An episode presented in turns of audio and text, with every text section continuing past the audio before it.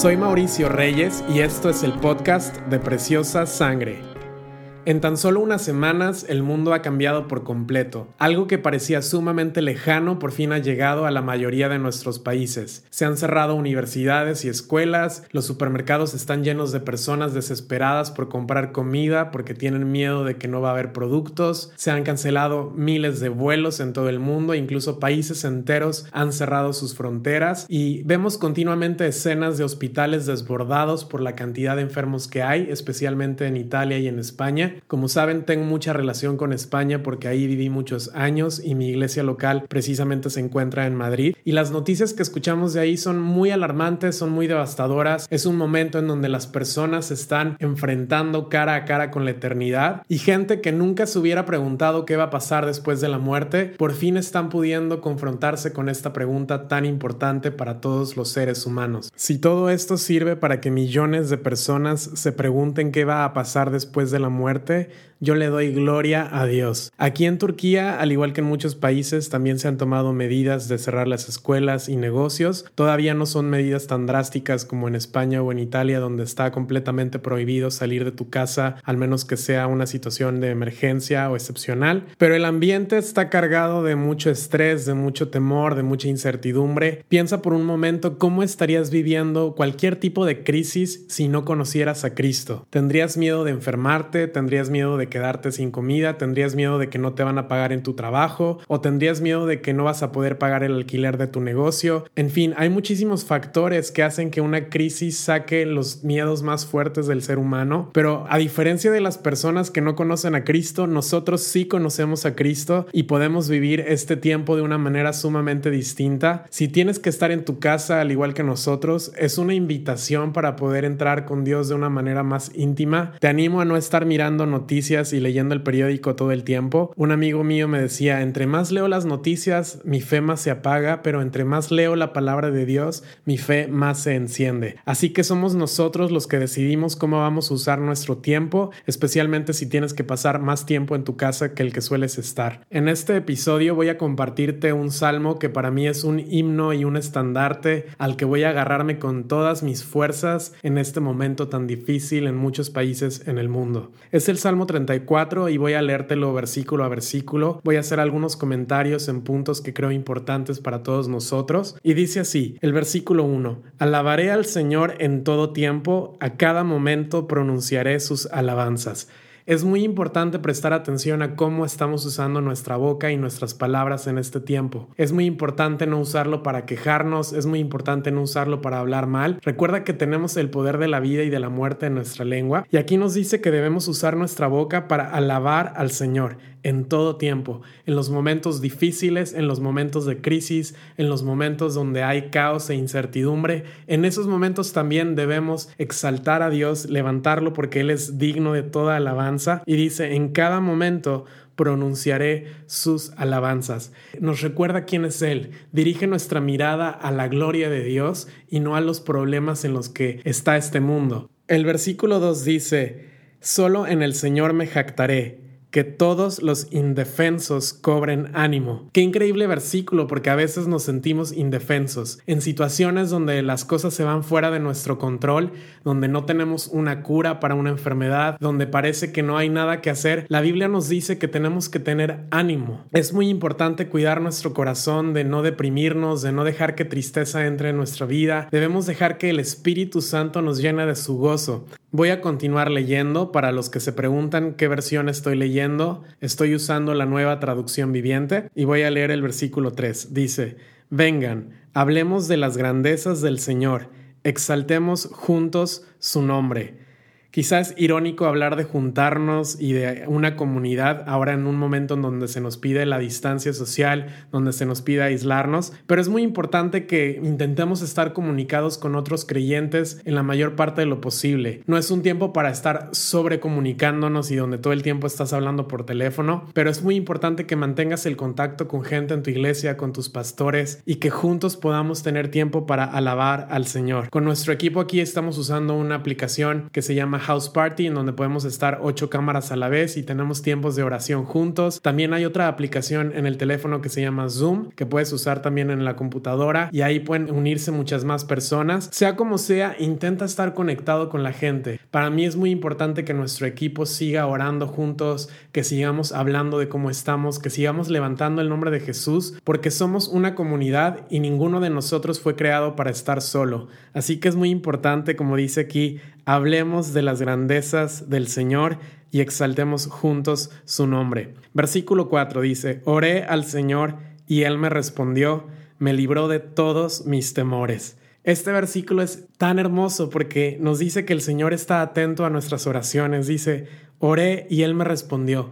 Dios quiere hablarte en este tiempo. Aprovecha ahora que tienes un poco más de tiempo en tu casa para escuchar la voz de Dios. Es muy importante que cuando oramos no solamente estemos hablando, sino que tengamos tiempos de silencio en donde dejemos que la voz del Espíritu hable a nuestro corazón. Él quiere responder nuestras oraciones. Y dice aquí, me libró de todos mis temores. No importa cuántos temores tengas, de hecho, es normal tener temores y mucho más normal tener temor en medio de crisis así, pero el Espíritu Santo quiere librarnos de todos los temores. Como cristianos tenemos acceso a una libertad que la gente que no conoce a Jesús no puede experimentar. Tú y yo podemos estar libres de todo temor. De hecho, el perfecto amor de Dios echa fuera todo temor y es en el estado que Él quiere que vivamos, en un estado de paz, en un estado de confianza, en un estado donde vivimos en el amor de Dios, en la altura, en la anchura y en la profundidad de su amor. Vamos a seguir leyendo el versículo 5, dice, los que buscan su ayuda estarán radiantes de alegría, ninguna sombra de vergüenza les oscurecerá el rostro. ¿No es impresionante que cuando buscas la ayuda de Dios estamos radiantes de alegría?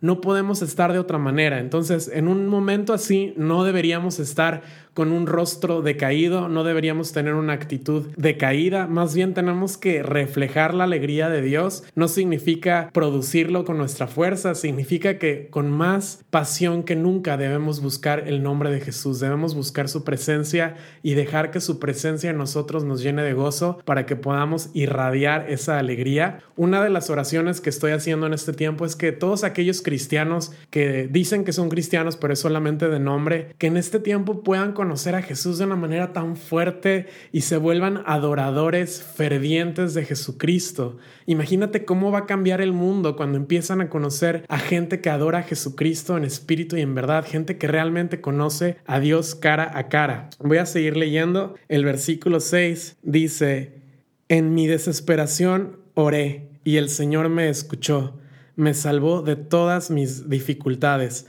En la versión Reina Valera dice, y me libro de todas mis aflicciones. Claro que puedes venir a Dios con tu desesperación, venir a Dios con tus lágrimas, venir a Dios con tu corazón lleno de dolor. Quizá para los que viven en Latinoamérica es algo lejano, pero la iglesia en España está pasando un momento tan fuerte. Muchos tienen familiares en los hospitales, incluso gente de nuestra iglesia local ha pasado muy malos momentos a causa de esta enfermedad, pero podemos ir al Señor y Él quiere librarnos de todas nuestras aflicciones. El versículo 7 dice, pues el ángel del Señor me rodea y defiende a todos los que le temen. Él está alrededor nuestro. En, versión Reina, Valera me encanta porque dice, el ángel del Señor acampa alrededor de los que le temen. No es como un médico que simplemente hace una visita cuando estás en el hospital y viene el médico a verte y luego pasa otro día y no, no viene. Tú estás esperando que venga porque quieres que el médico te atienda, pero solamente va un momento. Pues con Dios no es así. Dios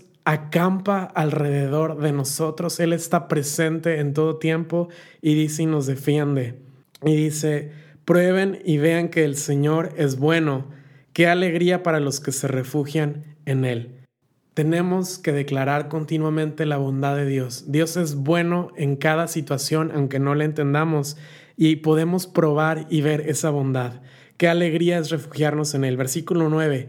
Teman al Señor ustedes los de su pueblo santo, pues los que le temen tendrán todo lo que necesitan. Es una promesa tan fuerte, no solamente en este salmo, a lo largo de toda la, Biblia. Vemos que Dios nos promete que va a suplir nuestras necesidades. En los evangelios, Jesucristo les decía a sus discípulos, no se preocupen por qué van a comer o qué van a beber. Dios cuida a los animales, ¿cómo no va a cuidar de ustedes? Y en este tiempo, especialmente aquellos que han perdido trabajo, aquellos que han tenido que cerrar sus negocios y están perdiendo todas las ventas. Tenemos la confianza de que tenemos un Padre en el cielo, que Él suple cada una de nuestras necesidades. Y aquí lo dice tan fuerte, dice, los que le temen tendrán todo lo que necesitan. No hay una sola necesidad que Dios no vaya a suplir en nuestra vida.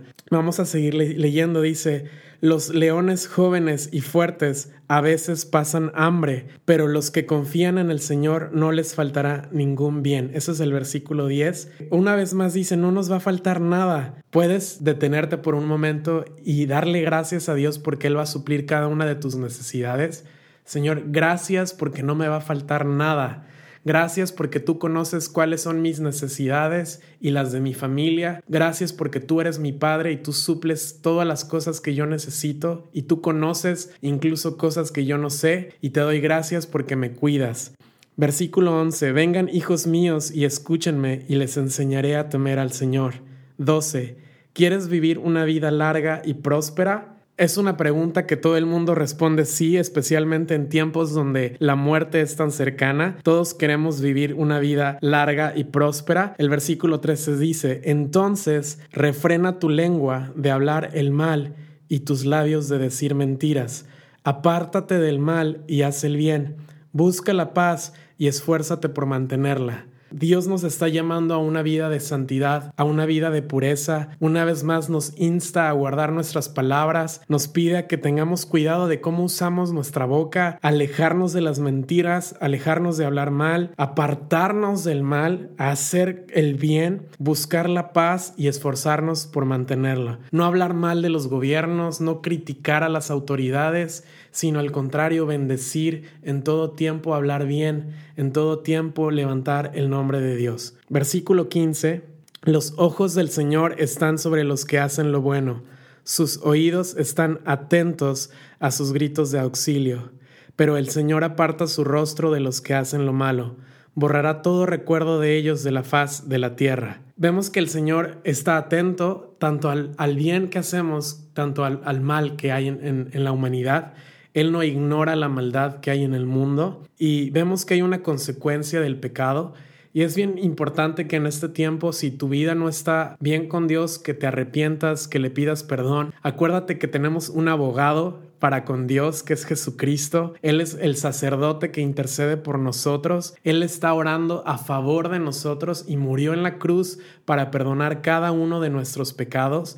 Y es muy importante que guardemos nuestra vida de pecado, de entregar cada ofensa a Dios, de perdonar, de pedir perdón, de hacer todo lo que esté en nuestras manos para que nuestra relación con Dios esté limpia y pura y no es algo que nosotros podemos hacer, pero es lo que Jesucristo hizo en la cruz y lo que nosotros hacemos es ir a Jesucristo, pedirle perdón a Él, arrepentirnos de nuestro pecado y poner toda nuestra confianza en Él. El versículo 17 dice, el Señor oye a los suyos cuando claman a Él por ayuda, los rescata de todas sus dificultades. El Señor está escuchando nuestro clamor. Este versículo dice que Él nos rescata de todas nuestras dificultades. Él está escuchando nuestras oraciones más profundas. Versículo 18 dice, el Señor está cerca de los que tienen quebrantado el corazón. Él rescata a los de espíritu destrozado. Dios no está lejos de nuestro dolor ni de nuestro quebranto. De hecho, Jesucristo fue experimentado en dolor y en sufrimiento. Él sabe lo que es ser quebrantado hasta lo sumo. Y quizá en esta situación no estás pasando un sufrimiento impresionante, pero hay gente que sí y nosotros podemos hablarles de Jesucristo y de cómo Él conoce esto en nosotros y Él quiere rescatarnos. Él quiere que sepamos que Él está cerca. A mí me encanta esto que enseña la Biblia de la cercanía de Dios porque en Medio Oriente es tan distinto. En Medio Oriente se cree que Alá es un Dios distante con el que no te puedes relacionar, simplemente lo adoran, pero es alguien lejano, alguien a quien no conocen realmente de manera personal. Pero la Biblia es tan diferente porque nos enseña que Dios es cercano y Él quiere tener una relación personal con nosotros. Versículo 19 dice, la persona íntegra enfrenta muchas dificultades pero el Señor llega al rescate en cada ocasión. En otra versión, Reina Valera dice, pero el Señor nos los librará de cada una de ellas. Entonces sí tendremos aflicciones, no significa que la vida es fácil, no significa que no hay dolor ni sufrimiento. De hecho, el sufrimiento es parte de la Biblia, es algo que habla, los cristianos vamos a sufrir, tarde o temprano es algo que va a suceder, pero el sufrimiento no es algo lejano a Dios. Y Él quiere darnos gracia mientras atravesamos los momentos difíciles. Y Él quiere ayudarnos para que atravesemos cualquier momento difícil con gracia, con valentía, tomados de su mano, en paz, en un espíritu de confianza en Él. Versículo 20 dice, pues el Señor protege los huesos de los justos, ni uno solo es quebrado. 21. Sin duda, la calamidad alcanzará a los perversos, y los que odian a los justos serán castigados, pero el Señor redimirá a los que le sirven. Ninguno que se refugie en Él será condenado. Y aquí termina el Salmo 34. Yo lo leí de la nueva traducción viviente, pero me encanta leerlo en la Reina Valera y espero que este salmo te ayude a conectarte con Dios y que puedas aprovechar cada momento que tienes para profundizar en la palabra de Dios para profundizar en tu tiempo de oración, para que puedas buscar al Señor en intimidad y no conformarte con una relación distante, sino que puedas acercarte con confianza hasta el trono de Dios, porque ese es el camino que Cristo abrió para nosotros y ese es el privilegio que tenemos como hijos de Dios. Muchísimas gracias por seguir orando por nuestro equipo aquí en Turquía. Estamos haciendo todo lo posible por compartir el Evangelio con los medios que tenemos. Ahora estamos usando mucho las redes sociales para compartir el Evangelio a los turcos. Casi cada día nos está escribiendo turcos con preguntas acerca de Jesús. Así que te pido que ores que los musulmanes puedan encontrar la Biblia en Internet o puedan conectar con organizaciones como nosotros u otras iglesias que tienen redes sociales y que están haciendo evangelismo a través de Internet. Oro también por que el Señor te renueve y te fortalezca, que puedas reflejar el gozo de Cristo y que puedas descansar en la paz maravillosa del Espíritu Santo. Que el Señor te bendiga y hasta el próximo episodio.